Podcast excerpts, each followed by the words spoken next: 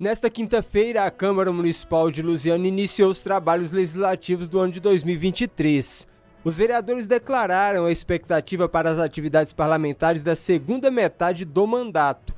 Representando o prefeito de Lusiânia, Diego Sorgato, o secretário de Desenvolvimento Urbano, Télio Rodrigues, foi o portador da mensagem do Executivo para o Legislativo Municipal ele declara a parceria entre os poderes para os avanços necessários na cidade. Muito feliz, muito alegre de ter a oportunidade de representar nosso prefeito. É tradição do Poder Legislativo e Executivo a presença do prefeito é, na abertura dos trabalhos legislativos. Impossibilitado de vir hoje, me determinou que viesse para que eu pudesse trazer uma mensagem a essa importante instituição que é a Câmara Municipal, que tem sido parceira do prefeito, da administração pública, que sem dúvida nenhuma nenhuma. Sem o apoio irrestrito da Câmara, dificilmente a gestão conseguiria avançar.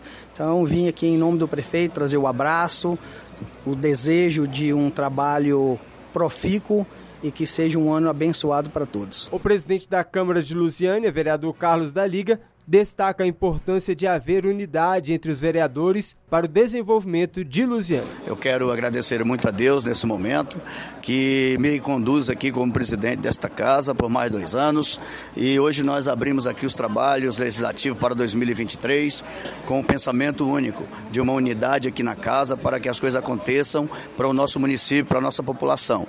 É, nós temos é, muito a enfrentar nesse ano de 2023, problemas da, do nosso município, e nós temos aqui a harmonia com o Poder Executivo, é, tendo a nossa independência institucional, mas temos a harmonia com o nosso Poder Executivo para que a cidade evolua, para que a cidade tenha sempre progresso.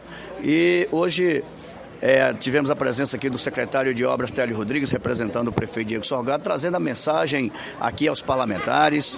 E digo a você que nós estaremos aqui juntos, assim como fizemos nesses últimos dois anos, 21 e 20, 2021 2022, faremos aqui um trabalho de unificação para o bem-estar social de toda a nossa população.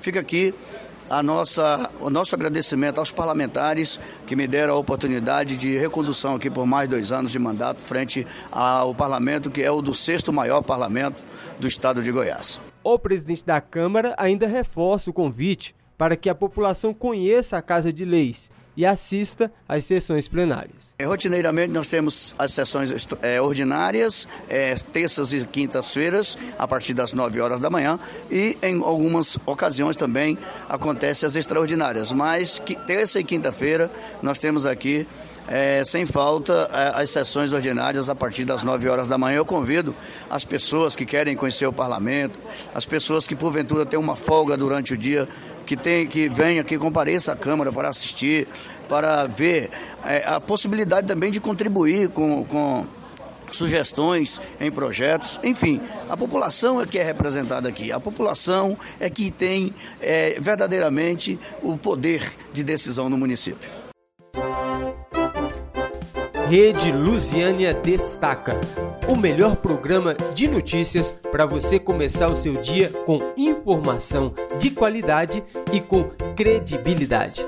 Programa Rede Lusiânia Destaca, de segunda a sexta, de 7 às 9 da manhã. É aqui, na sua web rádio Rede Lusiânia.